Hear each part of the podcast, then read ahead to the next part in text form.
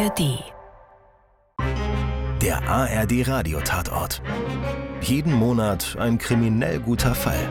Immer zuerst in der ARD Audiothek.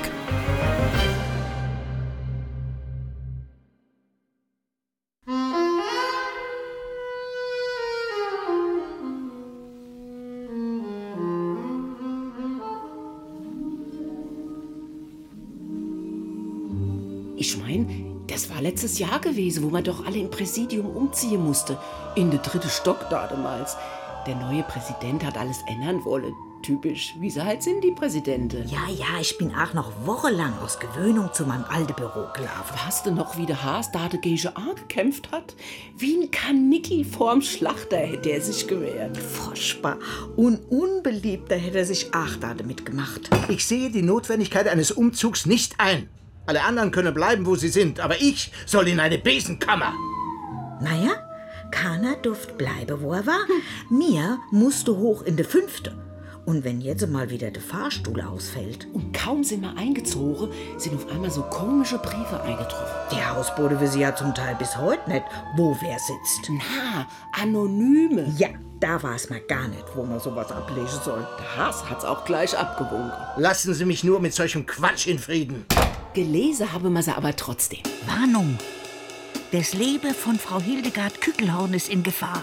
Sie soll ermordet werden. Man merkt gleich, wer das geschrieben hat. Ist vielleicht selber ein bisschen... Zwei Monate später kam der nächste Brief. Es ist soweit. Alles ist zur Ermordung von Frau Kückelhorn vorbereitet. Achtung! Todbeten von Martin Mosebach. Over and over, I keep going over the Name Kügelhorn tät mir doch was sagen. Genau, die Kügelhornwerke nach Hanau hin. Ich glaub, heute ist da ein Kulturzentrum drin. Ja, das kann gut sein. Aber pass auf, vor vier Wochen kam dann der dritte Brief. Das Böse kommt immer näher. Wenn Hilde Kückelhorn stirbt, dann ist es Mott. Und Der lacht dann erst mal, weil ich doch Urlaub gehabt hätte. Taunus? Na, Singlereise nach Gran Canaria mit Programm. Und? Na, da war so ein ganz knackiger. Na, wie ging's weiter mit dem anonymen Brief? Ach so.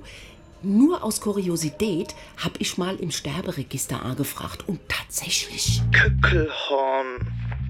Hier. Hildegard Luise. Ledig 82 Jahre. Die ist gerade am 26. verstorben. Kaum mehr als eine Woche her. Herr Kriminalassistent, das ist doch jetzt schon eigenartig, oder? Ja, schon. Aber für uns eigentlich noch kein Anlass für Ermittlungen. Und wenn doch? Was würde sie jetzt unternehmen, wenn sie doch ermitteln täte? Nur rein hypothetisch. naja, jetzt wäre eigentlich erstmal der Arzt an der Reihe, der den Totenschein ausgestellt hat. Das könnte ich doch mal für uns rausfinden, also wer das war. Nur aus Kuriosität, wie gesagt. Und? Was hat der Haas dazu gesagt? Na, das war doch noch gar nicht auf dem Tisch vom Chef gewesen. War ja auch nicht dringend. Die Aalfrau war ja tot, die Kügelhorn. Und dann hätt's tatsächlich ein bisschen gedauert. Ich war 20 Jahre Hausarzt von Frau Kückelhorn. Sie war ja Diabetikerin, aber unglaublich diszipliniert. Meine beste Patientin. Man könnte meinen, das Messen und Kontrollieren hat ihr Spaß gemacht. War bei ihr sowas wie Lebensinhalt, denn viel hat sie ja sonst nicht zu tun gehabt. Und woran denken Sie, ist sie dann gestorben? Exakt kann ich es nicht sagen, aber ich vermute stark, dass sie trotz aller Vorsicht doch an einem Unterzuckerungskoma gestorben ist. In dem Alter ist natürlich auch ein einfacher Herzstillstand nichts völlig Ungewöhnliches. Naja, wir werden es ja bald erfahren. Wieso? Sie hat testamentarisch eine Obduktion verfügt. um jeden Zweifel an meinem einstigen Hingang auszuräumen, um Einwirkung von fremder Hand zweifelsfrei festzustellen, um der Wissenschaft zu dienen und um Scheintod auszuschließen, ordne ich hiermit nach ärztlicher Beurkundung meines Todes die Obduktion meines Körpers in der Universitätsklinik an. So war sie. Selbstständig, misstrauisch. Wenn die die Kückelhornwerke geführt hätte, wären die vielleicht nicht pleite gegangen. Ergebnisse sind natürlich noch keine da. Hm, die nehmen sich Zeit. Wir erwarten ja auch nichts Dramatisches. Mein Name tut nichts zur Sache, also fragen Sie mich bitte nicht. Ich habe wichtige Aussage zu machen. Dann war auf einmal eine Frau am Telefon, die geheimnisvoll getan hätte und erst kaum zu verstehen war. Den Kommissar hätte sie sprechen wollen. Kriminalhauptkommissar Haas am Apparat. Ist die Frau Kügelhorn tot? Wie bitte? Die Frau Kügelhorn. Ist die tot? Äh, verzeihen Sie, ich verstehe Sie nicht. Ich habe Ihnen doch geschrieben. Das äh, hat mich nicht erreicht bisher. Wichtig ist, dass nicht herauskommt, dass die Briefe von mir sind. Sonst geht's mir genauso. Äh, wer sind Sie denn, wenn ich fragen darf? Butschke. Butschke Anna. Aber das muss geheim bleiben. Die Frau Block und der Herr Bisotzki sind auch schon tot. Äh, Ich glaube, es ist am besten, Sie kommen mal vorbei. Äh, streng geheim natürlich. Und da fragen Sie nach einem Herrn Teschenmacher. Der wird schon mit Ihnen fertig. Was? Äh, ich habe mich versprochen. Äh, der wird mit Ihrem Anliegen sehr gut umgehen. Teschenmacher? Eine Wahnsinnige für Sie. Jawohl, Chef. Dann war sie da, die Frau Butschke. Ein kleines, geschrumpeltes Persönchen. Aber die Aare habe gefunkelt wie Katzeaar im Scheinwerferlicht. Wenn jemand erfährt, dass ich hier bin, bin ich erledigt. Keine Sorge. Der Raum hier ist abhörsicher. In welchem Verhältnis stehen Sie zu Frau Kückelhorn? Ich äh, kenne die Frau Kügelhorn aus dem Astralkreis. Sie hat jahrelang an den Astralzirkeln teilgenommen und auch immer tüchtig gespendet. Astral was? Sie kennen doch den Astralkreis. Die stellare Weltregierung. Äh, helfen Sie mir. Das ist alles begründet von der Prophetin Astrea. Die kennt sich aus mit energetischer Konzentration, außerpersonalem Ich, Nutzbarmachung der Astralkräfte. Die Frau Kückelhorn hat ja auch bei dem Meditationskreis für Fortgeschrittene mitgemacht, wo ich gar nicht dabei sein durfte. Die war eine Weile sehr eng mit der Prophetin Astrea. Sie hatte sogar ihre drei Häuser auf der Dexterstraße vererbt. Aber dann gab's plötzlich Knatsch und die Frau Kückelhorn ist weggeblieben. Und die Astrea, dreimal weise Mutter haben wir sie genannt, ist mit einem Mal ganz giftig geworden. Im Astralkreis ist vieles sehr schön und gut, manches ist für mich zu hoch, aber mehr und mehr ist auch was ganz Böses und Schwarzes rausgekommen. Böses. Schwarzes. Was genau muss man sich denn da vorstellen? Ich war es kaum zu sagen. Die tun da mitunter Leute Todbede. Bitte? Ja, Leute, die irgendwie dem Astralkreis geschadet habe, was verraten habe oder die ausgetreten sind. Todbeten? Frau Butschke, das habe ich ja noch nie gehört. Gesund beten, ja, aber Todbeten? Das scheint mir ja was ganz Gemeines. Ist es auch. Die Frau Plock wollte austreten, weil sie der Astrea nicht alles überschreiben wollte. Drei Tage später war sie tot. Hirnblutung. Deswegen wollte der Herr Bisotzki auch zur Polizei. Am nächsten Tag war er tot. Peng! Schlaganfall. Alles ältere Herrschaften haben sich vielleicht nur zu sehr aufgeregt. Und da wusste ich eins. Als die Hildegard Gügelhorn sich mit der Astrea zerstritten hat, jetzt ist ihr Leben in Gefahr. Sie müsse sofort was unternehmen. Schwierig, bei solchen Sachen sind uns erstmal die Hände gebunden. Wie meinen Sie das? Naja, im Strafgesetzbuch steht von Todbeten leider erstmal nichts. Aber wenn ich's doch sage. Gut, aber beweisen lässt sich das wahrscheinlich nicht. Und die Frau Block und der Herr Bisotzki, das sind doch auch Beweise. Ich muss das mit meinem Chef besprechen. Worauf warte sie denn noch? Sicher betet sie schon wieder bei Astrea. Wenn man alle solch spirituelle Sachen nachgehen wollte, hätte man viel zu tun den ganzen Tag. Das meinte Haas ja auch. Aber dem Täschemacher und mir hat's keine Ruhe gelassen. Ich weiß ja selber, dass das alles Quatsch sein könnte. Ist. Das ist grober Unfug. Aber dass in so Sekten Kritiker und Abtrünnige manchmal bis in den Tod verfolgt. Eben. Was? Weil die ihre Kritiker nicht mit dem Revolver oder dem Messer erledigen, sondern, wenn, mit Psychoterror und anderen subtilen Tricks um die Ecke bringen, verschwenden wir jetzt nicht unsere kostbare Zeit damit. Unsere Schreibtische sind voll genug. Arbeiten Sie lieber da was ab. Aber Was noch? würden Sie über diese Prophetin, diese Astrea, nicht auch gerne etwas mehr erfahren? Ich meine, irgendwas ist an solchen Menschen, sonst würden ihnen ja nicht bereitwillig andere folgen. Sagen Sie nicht, Sie glauben an so einen Nonsens? Nein, sicher nicht. Ja, was macht Sie denn so neugierig? Ich gebe zu, es wäre kein schöner Gedanke, wenn ich wüsste, jemand will mich totbeten. Man kann die Drohung damit vielleicht auch anders ausdrücken. Na, wie denn zum Beispiel? Wie Sie eben gesagt haben. Psychoterror ist auch eine Art Gewalt. Erpressung vielleicht. Drohen mit einem empfindlichen Übel. Sie haben absolut recht. Der Tod ist ein empfindliches Übel. Aber Todbeten dürfte nach unserem Wissenschaftsstand freilich ein ungeeignetes Mittel sein. Juristisch kommen wir damit auch nicht voran. Ah, seit dem Umzug ist hier alles durcheinander.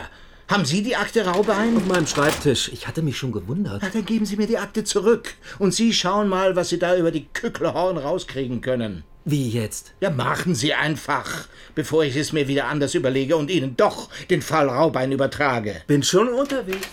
Die Hildegard Kückelhorn hat in der ersten Etage in einem schönen großen Haus in der Nähe vom Städel gewohnt. Das war früher mal eine Villa von einem anderen Industrielle gewesen.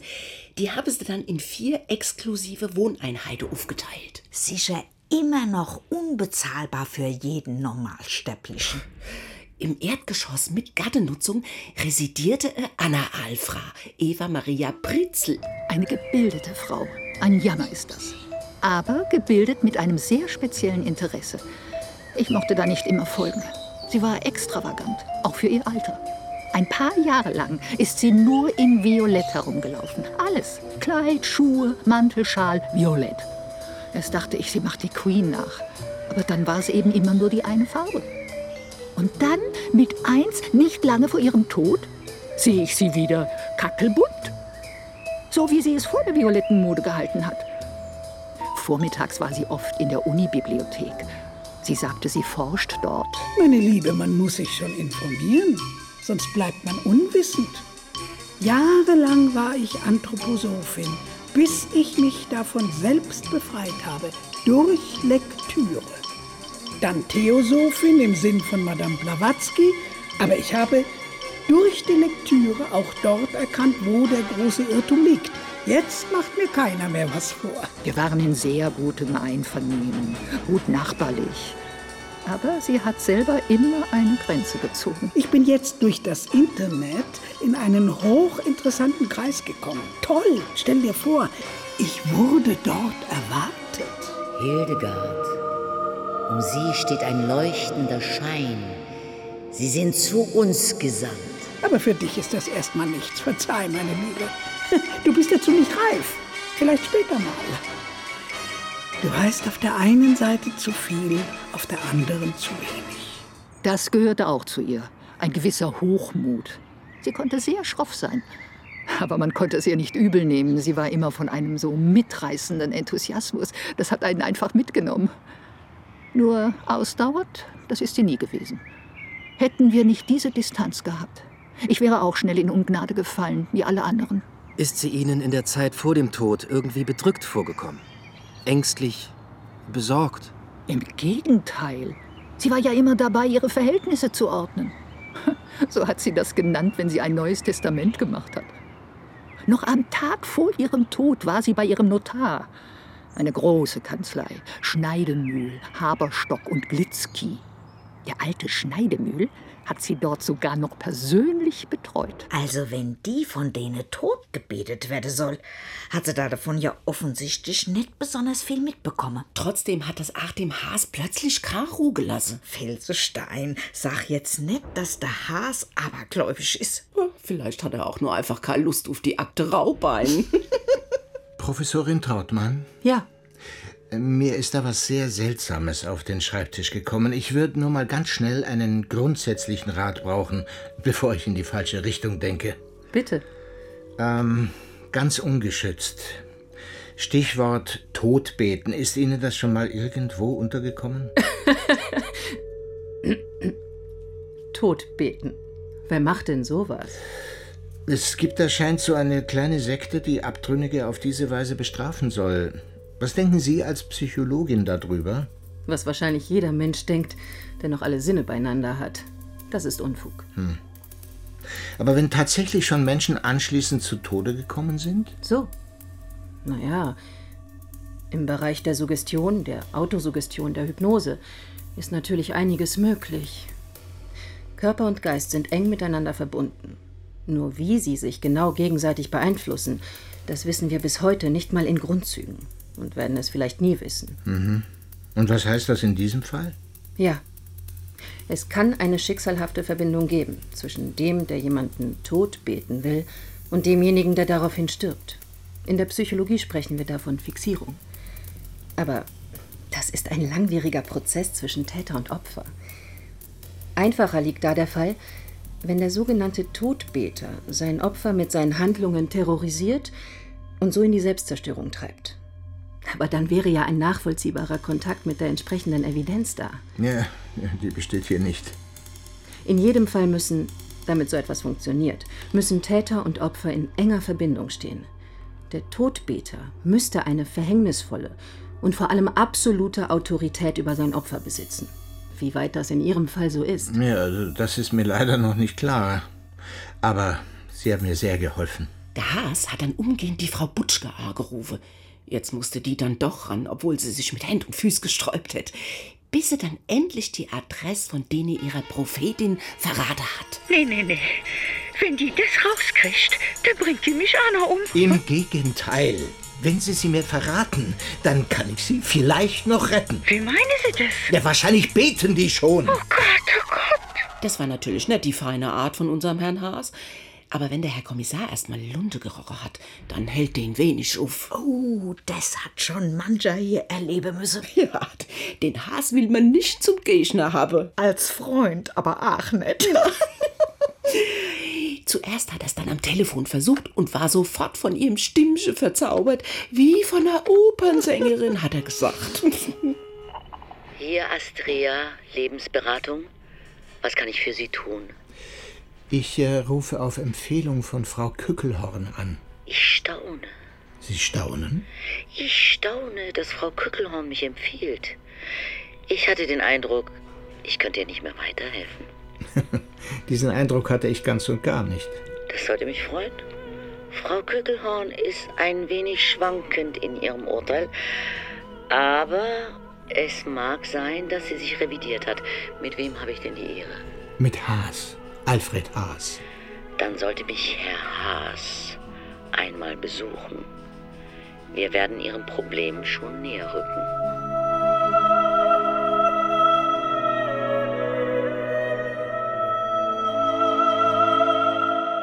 Der Herr Hauptkommissar war ganz aufgeregt, wie ein Operprimaner vom ersten Date. So verdeckt zu operieren. Habe ich schon lange nicht mehr gemacht. Ist nicht ganz ohne. Wir haben ja auch offiziell noch keine Ermittlungen aufgenommen. Äh, Da kann man ganz schön reinfallen, Frau Felsenstein. Wäre er auch beinahe. So viel Rock'n'Roll traut man dem Alte ja gar nicht zu.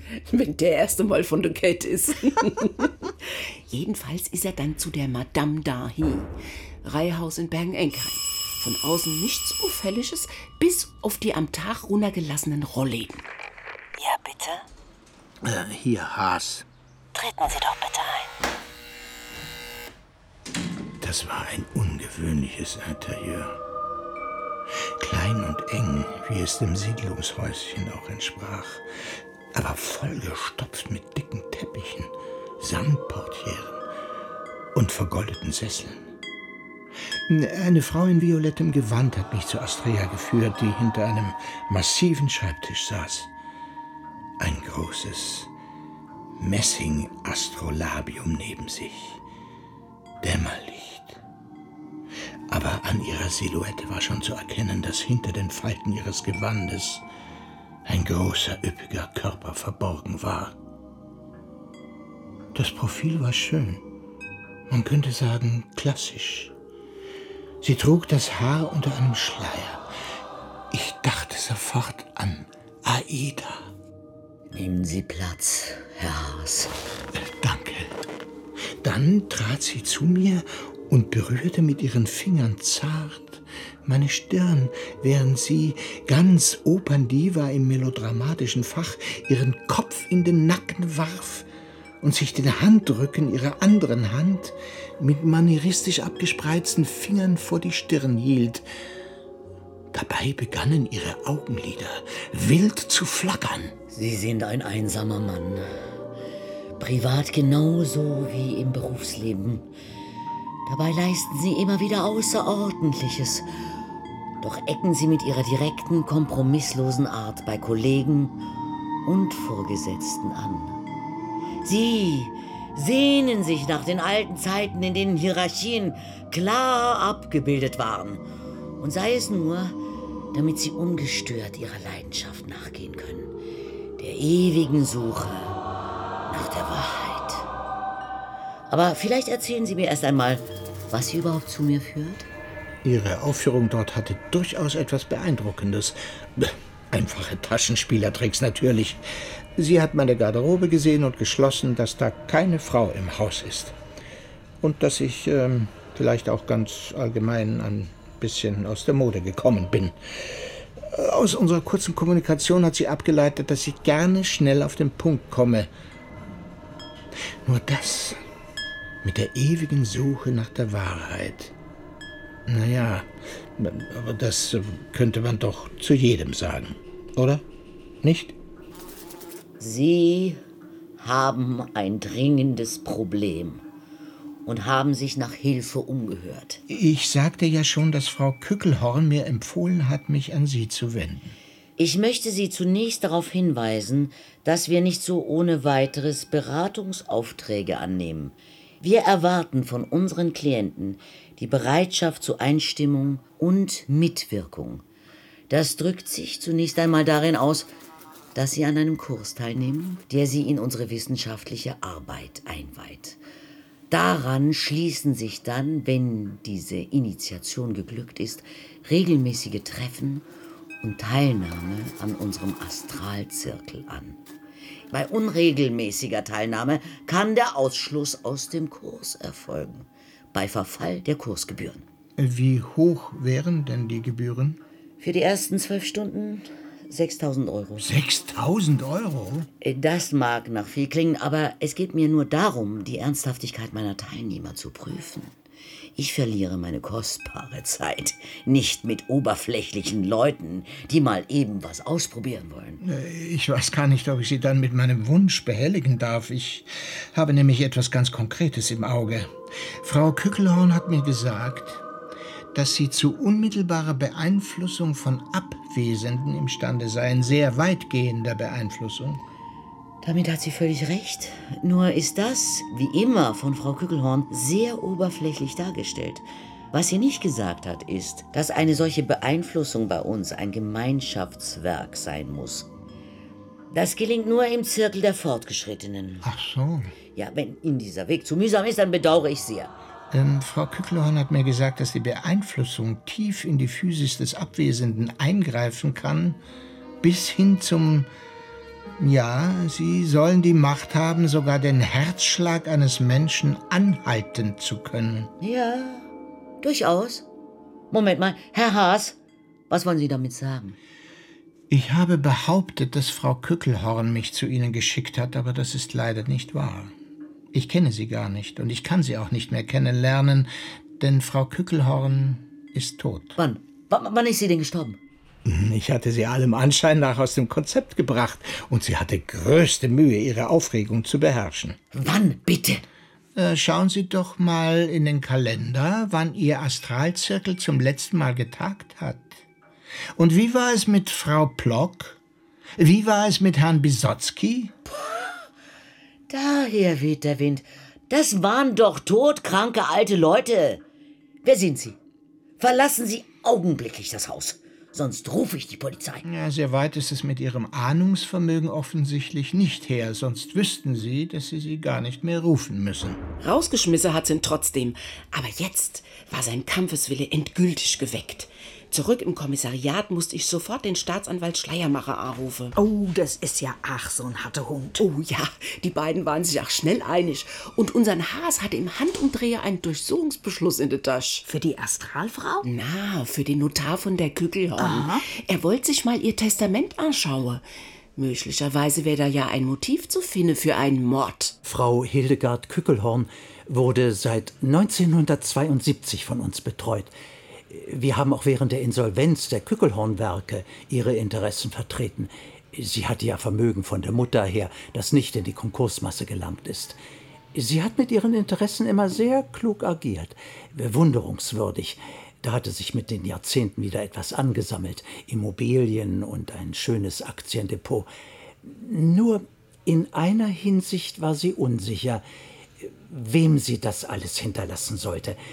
Sie hat in den letzten zehn Jahren sicher viermal ihr Testament geändert. Ich will etwas Sinnvolles mit meinem Nachlass tun. Es nicht dem Staat in den Rachen schmeißen, der kriegt schon genug von mir. Ich will Menschen helfen, die es verdient haben. Und deswegen möchte ich gern mein Testament zugunsten meiner alten Freundin Ingrid Burmeister umändern. Frau Burmeister blieb aber nicht lange begünstigte. Was soll denn das? Sie hat keine Erben, Geld hat sie auch genug. Das ist ja Unsinn. Ich möchte gern eine wichtige Institution in dieser Stadt unterstützen, den Förderverein für Anthroposophie. Auch das hielt nicht lange vor. Wenn Sie wüssten, was ich alles über diesen Herrn Steiner bei meinem Studium in der Deutschen Bibliothek erfahren habe. Nein. Ich will, dass eine wirklich bedeutende Frau mit einem großen Werk mein Erbe antritt.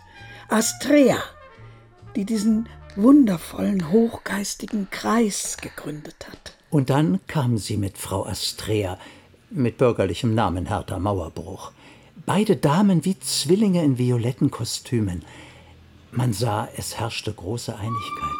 Frau Astrea hier setzt ihre Theorie konsequent in Farbe um. Violett ist die transzendentale Geistesfarbe. Sehr richtig, Hildegard. Und Sie, Herr Schneidemühl, Ja? Sie sollten unserem Kreis gern auch einmal aufsuchen. Sie werden sicher ebenfalls interessante Entdeckungen in sich machen. Tut mir leid, aber Violett macht meinen Teint so blass. Entschuldigung, ein langer Tag. Ja, ja. Viele nehmen den Astralleib nicht ernst. Aber irgendwann bereuen sie es. Tatsächlich hat das ein wenig Eindruck auf mich gemacht. Frau Mauerbruch ist ja auch eine durchaus imposante Erscheinung. Verstehe. Ihre Krawatte. Was ist mit der? Lila. Ach so, ja, ja, bei der Krawatte geht's doch, macht mich nicht zu blass, oder? Jedenfalls haben wir dann das alles mit dem Testament festgelegt. Das waren ziemlich umfangreiche Urkunden. Aber kein halbes Jahr später saß die verehrte Verschiedene wieder vor meinem Schreibtisch. Mein lieber Herr Schneidemühl, wir müssen das alles anders machen. Ich bin doch nachdenklich geworden. Jetzt kommt mir der ganze Astralzirkus doch ziemlich fadenscheinig vor. Und wissen Sie, was mir gerade so missfallen hat, dass ich erst bei Ihnen, als wir das Testament gemacht haben, Ihren wahren Namen erfahren habe. Hertha Mauerbruch. Von mir aus soll sie so heißen, aber warum denn das ganze Astrea-Getue? Es kam mir plötzlich so unecht vor. Und dann soll ich immer Violett tragen aus wissenschaftlichen Gründen. Das steht mir doch gar nicht. Sie hatten vollkommen recht. Es macht einen schrecklich blassen Teint. Ich habe mich da geirrt. Ich bin immer so impulsiv in solchen Sachen. Und dann hat sie das Testament umgestoßen und ihr gesamtes Vermögen ihrem Neffen, eigentlich nur Neffe dritten Grades, Sohn einer Cousine, hinterlassen.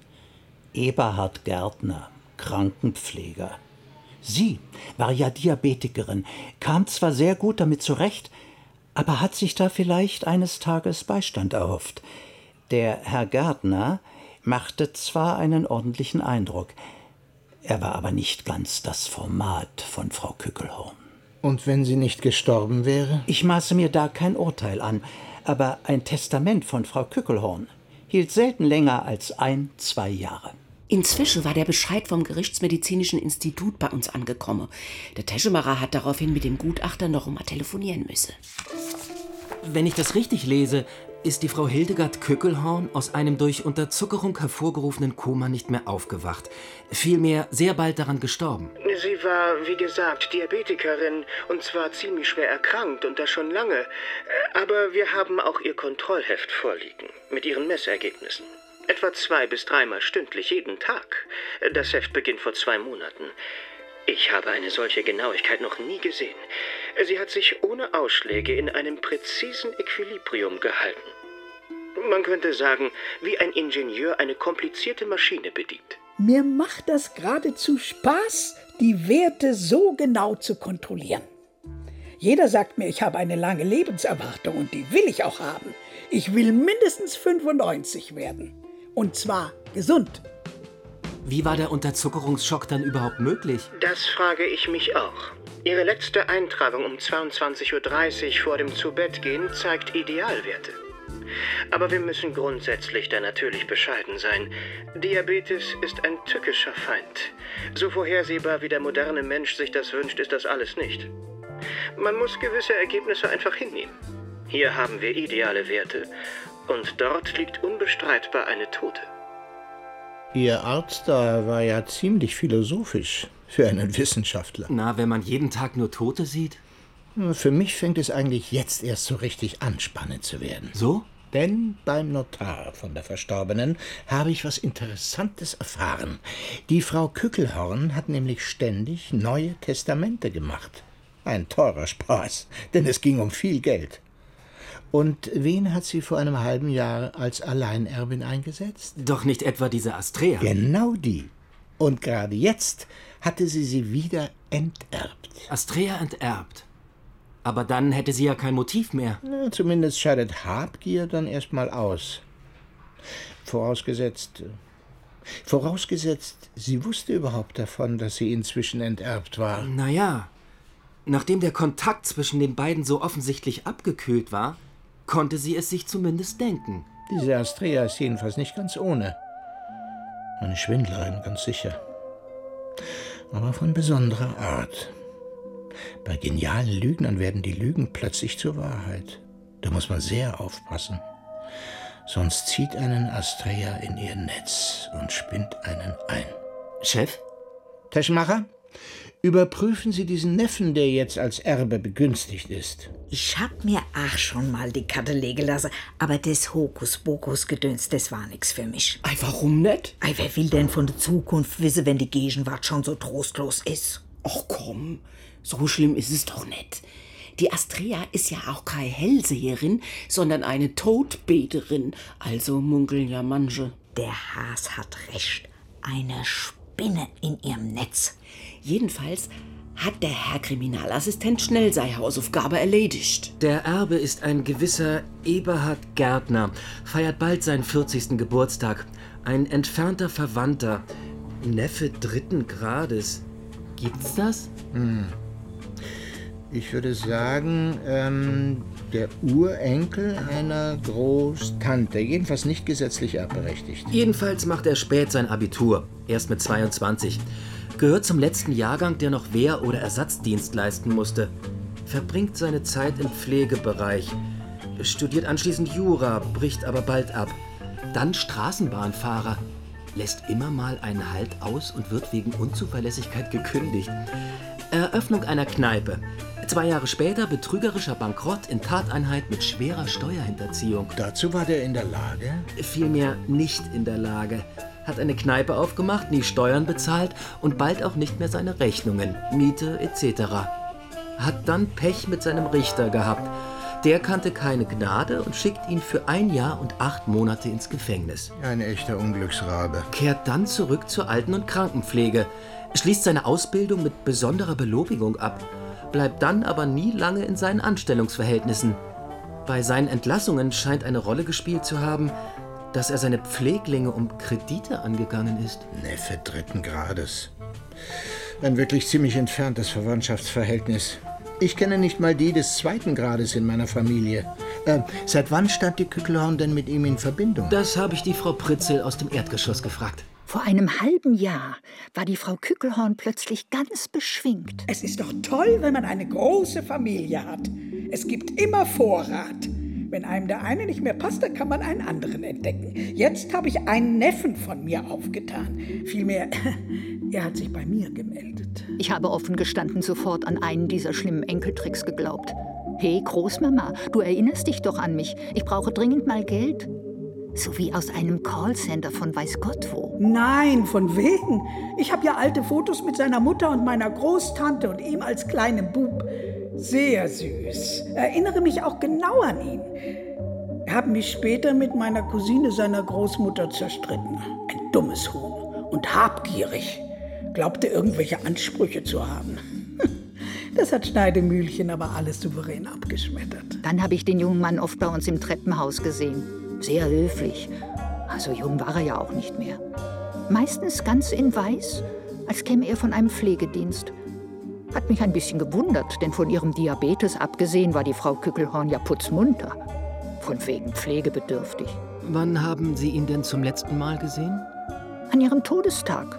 Mit ihr zusammen. Sie haben gelacht im Treppenhaus. Nein, und dann am nächsten Tag. Er hatte ja keinen Schlüssel, deshalb hat er bei mir geschellt. Verzeihen Sie bitte die Störung, Frau Pritze. Ich bin etwas beunruhigt. Ich komme gerade, um nach meiner Tante zu sehen, aber sie macht nicht auf. Wir waren eigentlich verabredet. Ja, wissen Sie noch nicht? Was denn? Frau Lisewski, die Reinemacher-Frau, hat ihre Tante heute Morgen tot in ihrem Bett aufgefunden. Was sagen Sie? Still und friedlich eingeschlafen. Ein schöner Tod. Oh, nein. Ach, herzliches Beileid, Herr Gärtner. Nein. Für Sie sicherlich ein großer Verlust. Nein. Und tut mir leid, dass ich die Überbringerin der schlechten Nachricht sein muss. Oh, nein, nein, ich, ich bitte Sie, ich, das... Er wurde plötzlich Nein. kreidebleich, murmelte nur noch unzusammenhängendes Zeug vor sich hin und stürzte dann in Panik davon. Sowas habe ich auch noch nicht erlebt. Und? Was sagen Sie dazu? Lieber Taschenmacher, das ist alles äußerst faszinierend, aber leider haben wir damit immer noch nichts Konkretes in der Hand. Wie hießen die beiden anderen Toten, die laut Frau Butschke ebenfalls tot gebetet worden sein sollen? Sie meinen Frau Plock und Herrn Ja, Bisotski? ja, so hießen die. Äh, vielleicht kommen wir bei denen weiter. Ah, ich habe die beiden gleich routinemäßig abgefragt. Keine direkten Angehörigen. Wurden beide eingeäschert. Es ist doch zum Mäusemelken. Staatsanwalt Schleiermacher wird uns sicher bald aufs Dach steigen. Ich habe ihm den Durchsuchungsbefehl für den Notar aus den Rippen geleiert, weil ich mir sicher war, dass wir in ihrem Testament das Motiv finden und dann rasch den Täter überführen. Wir haben immerhin zwei Verdächtige, die in Frage kommen. Wir operieren da gerade auf sehr dünnem Eis. Frau Kückelhorn, eine wohlhabende Frau, ist gestorben. Sie war Diabetikerin, ist irgendwie ins Unterzuckerungskoma geraten. Und hatte einiges zu vererben. Jawohl, es gab Leute, die auf ihr Erbe spitz waren, die sie, wie wir jetzt vielleicht schon sagen dürfen, überhaupt erst spitz gemacht hat. Wusste denn Gärtner von seinem Erbe? Und diese Astrea, dass sie wieder enterbt worden war? Beides können wir noch nicht mit Sicherheit sagen. Und somit liegt wirklich gar nichts vor, was einen konkreten Tatverdacht rechtfertigen würde. Immerhin haben wir eine Zeugin, die einen tödlichen Gedankenakt von Astrea behauptet. Es wäre schön, wenn wir auch daran glauben könnten. Aber das Gesetz will von uns handfeste Beweise und lässt sicher keine tödlichen Gebete als Tatwaffe gelten. Sie glauben doch nicht ernsthaft, dass. Ich glaube nicht an Todbeten, aber dass diese Astrea über andere Mittel und Möglichkeiten verfügt, das äh, konnte ich bei meinem Besuch spüren. Sagen Sie jetzt nicht, sie hätte sie verhext. Oder? Natürlich nicht. Aber sie kann Menschen leicht manipulieren. Das kann sie in jedem Fall. Over and over I keep going over the world we knew. Naja, mit ihrer besonderen Fähigkeit hat die Astralmadame offensichtlich nicht verhindern können, dass die Kückelhorn ihr Testament umschmeißt. Deshalb hat sich der Herr Kriminalassistent auch erst einmal den Gärtner einbestellt. Ein gepflegter junger Mann. Hätte auch grad 30 sein Mhm. können. Ganz sensibel und sehr hilflich. Mir ist das alles unbegreiflich. Tante Hildegard tot. Und ich habe sie doch noch am Abend vorher gesehen. Wieso das ein Grund sein soll, weshalb einer nicht tot sein kann, habe ich nie verstanden. Aber man hört's immer wieder. Es hat sich doch alles gerade so gut entwickelt. Meine Mutter ist früh gestorben, müssen Sie wissen. Das hat mich sehr mitgenommen. Ich war auch in Behandlung, deswegen. Äh, ADS? Eine Konzentrationsstörung. Noch heute manchmal. Das erklärt vieles in Ihrer Biografie. Tante Hildegard war wie eine Mama für mich. Sie hat mir Halt und Ruhe gegeben. Das, was ich seit meiner Kindheit so vermisst hatte. Aber ich konnte ihr das Gleiche zurückgeben. Wie meinen Sie das? Sie war ja in einer ganz dummen Situation, als wir uns endlich kennengelernt haben. Äh, was war das für eine Situation? Sie war so begeisterungsfähig und geistig so neugierig wie ich. Und das hat eine Frau ausgenutzt. Sie hat sie regelrecht abhängig gemacht. Eine ganz böse Person. Eine Hochstaplerin und Quacksalberin. Madame Astrea hat sie sich genannt. In Wirklichkeit aber hieß sie Mauerbruch. Hertha Mauerbruch. Sie war das reinste Gift für meine Tante. Wie meinen Sie das? Hildegard hat sich ja gar nicht mehr richtig ernähren dürfen. Keine Eier, keine Milch, keine Butter. Butter auch nicht? Wenn du dich nicht auf Ansage töten willst und vor allem keine Nachtschattengewächse, das sind die gefährlichsten Energiediebe. Also keine Tomaten, keine Kartoffeln. Ach, ich esse so gern Kartoffeln. Und du siehst ja, wohin du damit gekommen bist. Es war doch alles schriller Unsinn.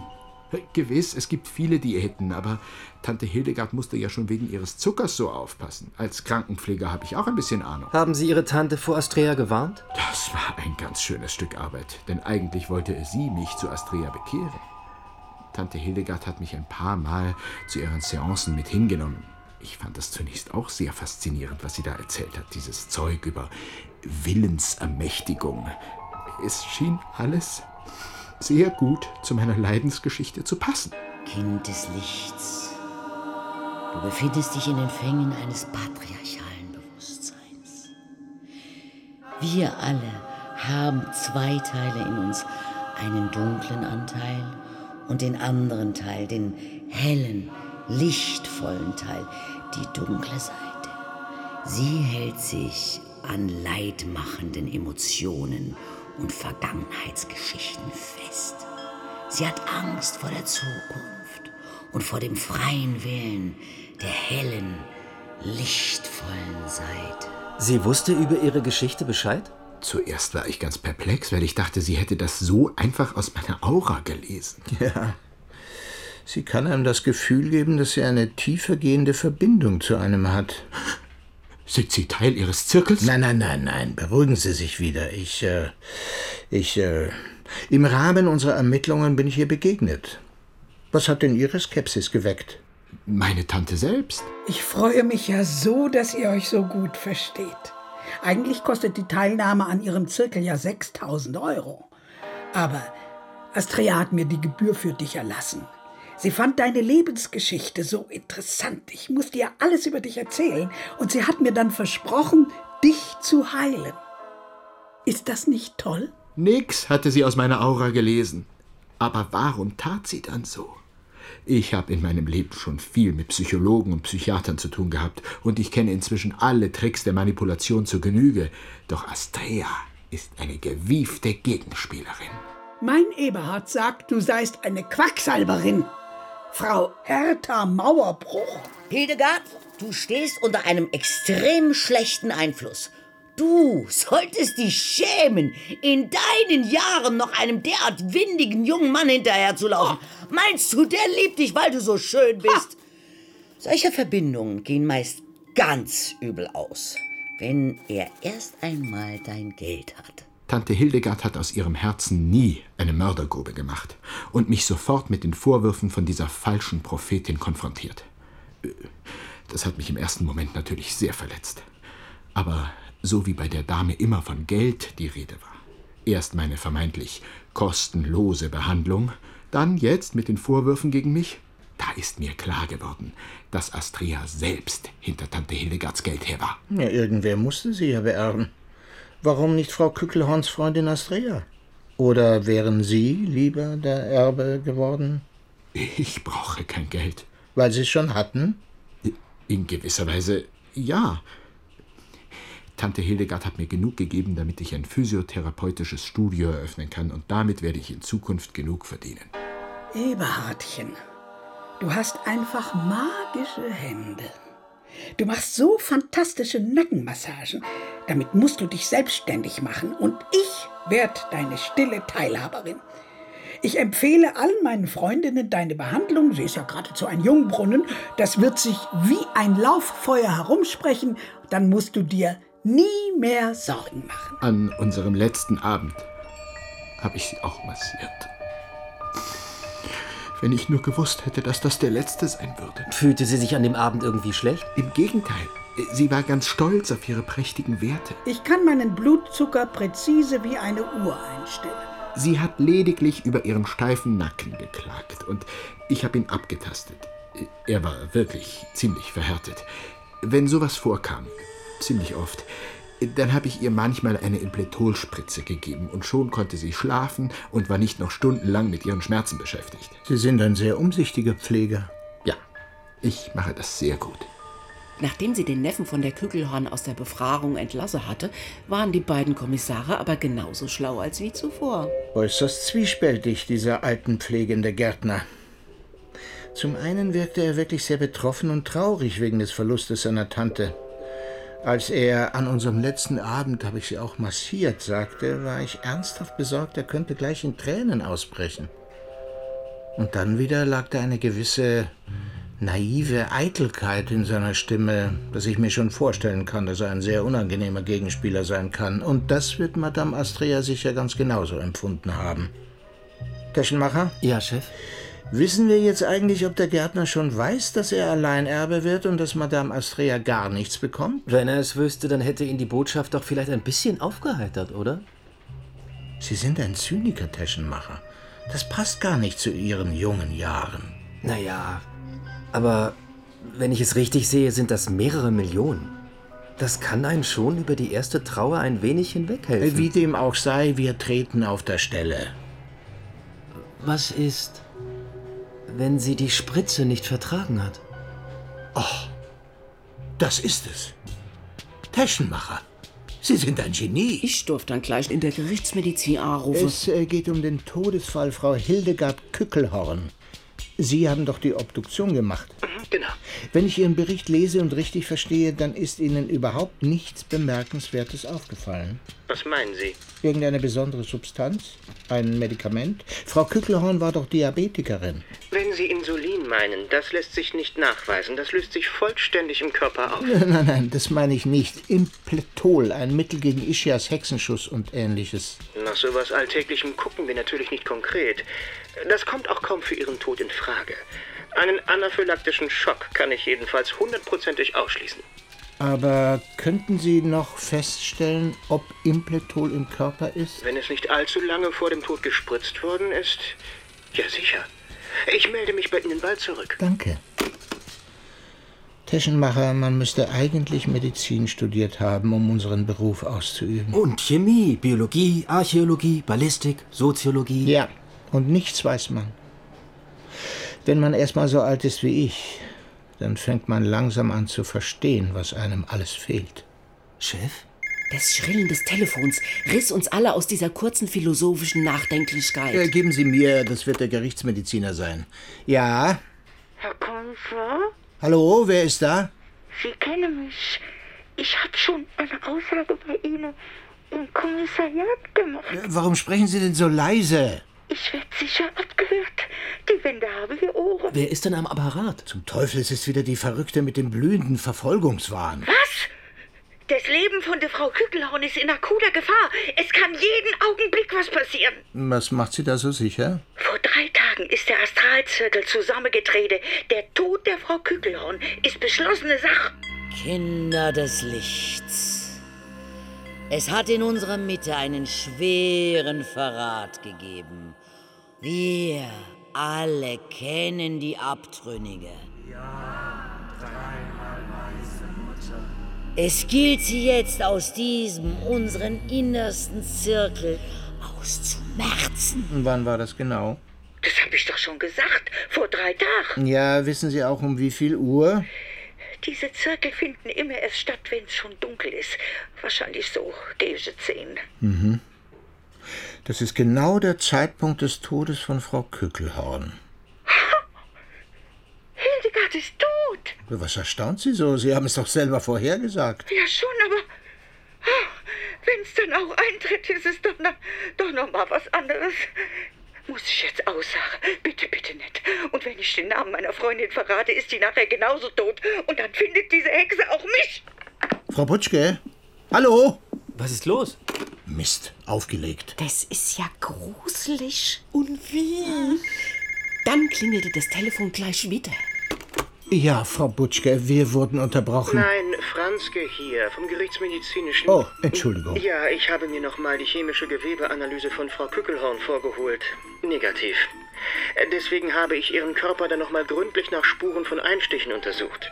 Wenn sie unmittelbar vor dem Eintreten ihres Todes eine Spritze verabreicht bekommen hat, dann können wir das in der Regel noch am Körper feststellen. Haben Sie sich auch Ihren Nacken angeschaut? Natürlich.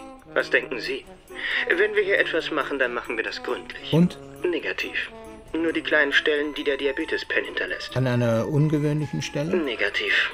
Alle in einem engen Bereich am Bauch, nicht ungewöhnlich. Ähm, kann man sich versehentlich selbst eine zu hohe Dosis verabreichen? Natürlich kann man das. Aber der Pen ist eigentlich absolut bedienungssicher. Ausweislich ihres eigenen Kontrollheftchens hatte die Tote in den Stunden vor ihrem Tod einen mittigen Blutzuckerwert von 90 bis 100. Sie hat wenig gegessen. Ihren Mageninhalt schätze ich auf drei Broteinheiten, nur ein leicht gesüßter Sojajoghurt.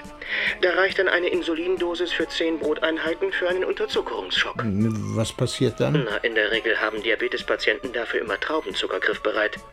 Denn wenn dann nicht schnell gehandelt wird, fällt man schnell in ein Koma. Und dann folgt auch bald der Exitus. Vielen Dank für Ihre Mühen. Tja, das ist wirklich ein besonderer Fall. Wir haben nichts in der Hand. Wir haben eine Tote und nichts erhärtet unsere Vermutung, dass sie durch eine Straftat ums Leben gekommen sein könnte, obwohl wir genug Verdächtige haben, die sie vielleicht gern unter dem Rasen gesehen hätten. Wir könnten diese Astrea einbestellen. Unter welchem Vorwand? Dass wir eine verrückte Klägerin haben, die vom Hörensagen ihrer Freundin schließt, dass Frau Kückelhorn tot gebetet wurde? Auch wenn ich das bald selbst glaube, wird uns da Staatsanwalt Schleiermacher sicher nicht folgen. Und freiwillig wird die Prophetin wohl nicht hier zum Berg kommen. Die wird uns was husten. Oder vielmehr ihr Anwalt. Dann können wir noch einmal den Gärtner auf den Zahn fühlen. Immerhin hat der was von einer Spritze erzählt, die er offenbar gar nicht verabreicht hat. Hätte er sie verabreicht, hätte es ihn verdächtig gemacht. Aber Sie haben recht. Warum erzählt er das dann? Der Haas hatte, als der Neffe von der Kügelhorn dann bei uns vorbeigekommen ist, wieder diesen stieren Blick. Oh, den kenne ich von ihm. Dann ist nicht gut Kirsche essen mit dem. So ist es. Schön, dass Sie gleich Zeit für uns hatten. Natürlich habe ich Zeit. Ich würde doch auch gerne wissen, was meiner Tante zugestoßen ist. Ich dachte nur, es gibt ja jetzt so vieles für Sie zu ordnen, nicht wahr? Wie meinen Sie das? Sie haben da gerade ein beträchtliches Vermögen geerbt. Ja, es scheint so zu sein. Genaueres weiß ich noch nicht, aber das beschäftigt mich jetzt auch gerade gar nicht. Ja, das Wichtigste wird Ihnen Ihre Tante wahrscheinlich schon selbst gesagt haben, als sie noch lebte. Wissen Sie, ich habe das nicht so ernst genommen. Ich hatte ja gar nicht die Idee, dass der Fall so schnell eintreten könnte. So, wie dem auch sei. In einem Punkt muss ich Sie enttäuschen. Wir wissen leider bisher selber nicht, woran Ihre Tante genau gestorben ist. Aber die Dame, die mich angerufen hat, meinte doch, dass... Frau Felsenstein hat sich da vielleicht nicht ganz genau ausgedrückt. Wir können jetzt ein paar Dinge ausschließen, die für den Tod ihrer werten Tante nicht mehr in Betracht kommen. Sie scheint in ein Unterzuckerungskoma gefallen zu sein, aber wie es dazu gekommen ist, Sie haben ihr ja kein Insulin gespritzt. Das hat sie immer selbst gemacht, nicht wahr? Ja, äh, nein, was wollen Sie damit sagen? Sie haben ja nur den steifen Nacken behandelt. Mit einer Impletol-Injektion, wenn ich mich recht erinnere. Das habe ich öfter so gemacht, wenn sie starke Schmerzen hatte. Sie hatte sich, glaube ich, in der Nacht verlegen. Wenn sie starke Schmerzen hatte, warum haben Sie ihr dann diesmal kein Impletol gespritzt? Wie, wie kommen Sie darauf? Ja, der Gerichtsmediziner konnte keine Impletol-Spuren feststellen. Jetzt weiß ich es wieder. Die Spritze habe ich ihr am Tag davor gegeben. An dem Abend habe ich sie nur massiert. Das fällt Ihnen jetzt gerade ein? Bitte, das passiert bei mir manchmal. Meine Konzentrationsstörung. Immer, wenn ich in Panik gerate. Und jetzt gerade geraten Sie in Panik? Nein, ja, auch. Aber ich, ich meine, am Morgen, als ich erfahren habe, dass Hildegard gestorben ist, da. Und dann verwischt alles in meinem Kopf, was kurz zuvor passiert ist. Ja, dann will ich Ihrem Gedächtnis ein bisschen auf die Sprünge helfen. Sie haben es sich an dem Abend anders überlegt, blitzartig. Manchmal hat man eine Augenblickseingebung. Man erkennt den idealen Zeitpunkt. Man erkennt, dass man handeln muss. Nun, jetzt oder nie. War es nicht so? Was? Jetzt oder nie? Augenblickseingebung? Idealer Zeitpunkt? Ja, ja, ja, beruhigen Sie sich. Als Sie vor drei Tagen abends zu Ihrer Tante kamen, da hatten Sie sicher nicht die Absicht, sie zu ermorden. Später mal vielleicht, aber nicht an diesem Abend. Ich? Mord? Was? Warum machen das alle, alle, alle immer mit mir? Was machen alle? Meinen Kopf verrückt. Pass auf, Hildegard. Stimmt das überhaupt? Pass auf mit diesem Kerl, der ist doch ein Zug. Wir wissen alles über dich. Hildegard. Geld, wenn du jetzt Der bringt dich eines Tages ehrlich wirst du niemals in den Genuss kommen. Jetzt fällt mir alles wieder ein. Als ich an dem Abend bei meiner Tante war, kam spät noch Dr. Schneidemühl vorbei. Eberhardchen, ich habe eine Überraschung für dich. Ich werde dich als meinen Alleinerben einsetzen. Ich war heute bei Schneidemühlchen, du weißt schon, mein Notar, und wir haben alles fix gemacht. Ich bin richtig stolz und zufrieden. Außerdem bleibt mein Vermögen so in der Familie. Naja, so halb. so richtig hat deine Mutter ja nicht dazu gehört. Äh, Es klingelte an der Tür. Wer kann denn das jetzt noch sein? Hallo? Wer ist da? Schneidemühl hier. Entschuldigen Sie die späte Störung, aber wir haben heute Nachmittag leider eine Kleinigkeit vergessen. Ihr Neffe ist ja doch auch gerade da. Deshalb dachte ich, ich komme einfach mal schnell bei Ihnen vorbei, dann können wir das gleich in einem Rutsch erledigen. Oh, das ist aber ein Service. Kommen Sie ruhig rein. Die Treppe hoch. Aber Sie kennen sich ja aus. Als er dann bei uns in der Wohnung war, wollte er zuerst mit mir sprechen. Frau Kückelhorn, das verlangt leider das Gesetz, dass ich mit jedem Mandanten getrennt sprechen muss. Und das Gesetz wollen wir auf keinen Fall brechen. Genau. Gehen Sie ruhig in den Salon, da können Sie auch die Türe hinter sich schließen. Ich bin in der Küche und mache uns allen einen Tee. Er hat mich dann in den Salon geschoben und sofort leise auf mich eingeredet. Wir wissen alles über dich. Was? Ich habe noch eine Reihe von Gläubigern aufgetan, die noch Ansprüche gegen dich haben. Dafür wanderst du postwendend wieder in den Knast. Knast? Aber es gibt eine klitzekleine Chance für dich, da rauszukommen. Du unterzeichnest hier diese Erbabtretung und damit begleiche ich deine Schulden. Und wenn du schön stillhältst, dann kannst du dein Physiostudio behalten. Mein Wenn du aber nur einen Mucks zu wem auch immer machst, auch nicht zu deinem Tantchen, dann gehe ich mit den Papieren hier direkt zum Gericht. Und dann sperren sie dich diesmal gleich für sechs Jahre. Oh mein Gott! Danach weiß ich nur noch, wie ich aus der Wohnung gestürzt bin. Ich hatte wohl eine heftige Panikattacke, denn bis gerade war dieses Ereignis wie ausgelöscht in mir. Am nächsten Morgen bin ich ganz normal zu Hause in meinem Bett aufgewacht und hatte einen ganzen Tag in meinem Bewusstsein verloren. Deshalb dachte ich auch, ich hätte sie an dem Abend gespritzt. Herr Gärtner, es tut mir leid, dass ich Sie ebenso unter Druck gesetzt habe, aber jetzt haben wir etwas gegen die Mörder Ihrer Tante in der Hand. Dann hat der Schneidemühl die Kückelhorn mit einer Überdosis Insulin totgespritzt. Er ist sogar geständig. Ah, ihr Haster. Ist ja doch manchmal ein Genialer. Ja, ach, wenn er es nicht gewusst haben kann, hat er doch mit seiner unbestechlichen Intuition am Ende die richtige Knöpfchen gedrückt. Na, dann kann er ja nach seiner Pensionierung in die Fußstapfen der Madame Astrea treten.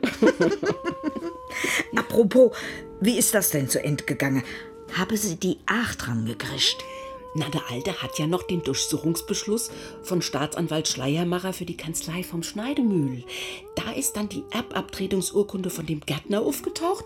Dazu konnte sie noch anderen Überschreibungen und Testamente sicherstellen, in denen Madame Astrea als Begünstigte auftaucht. Na, wenn die jetzt nicht alles auf den Schneidemühl abwälzt. Keine Sorge, die Steuerermittlung interessiert sich jetzt auch für die Erbschaft. Ja, so habe sie damals den Al Capone auch dran gekriegt. Aber eins tät mich noch interessieren. Na, Frau Rettich?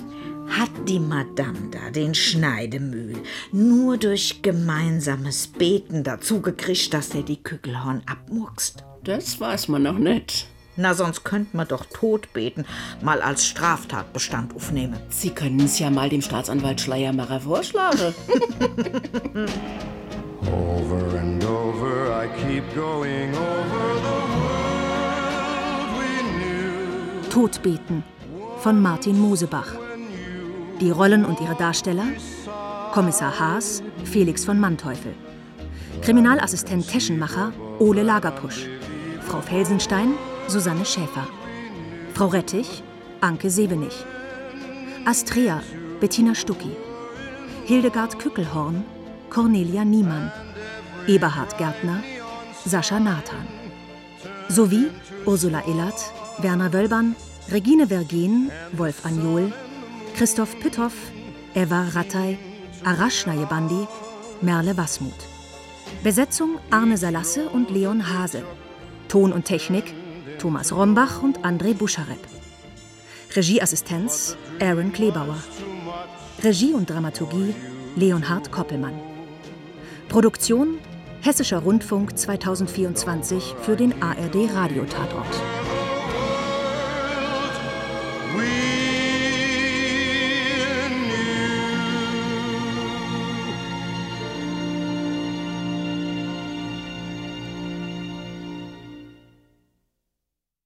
Der ARD Radiotatort. Alle verfügbaren Folgen exklusiv in der ARD Audiothek.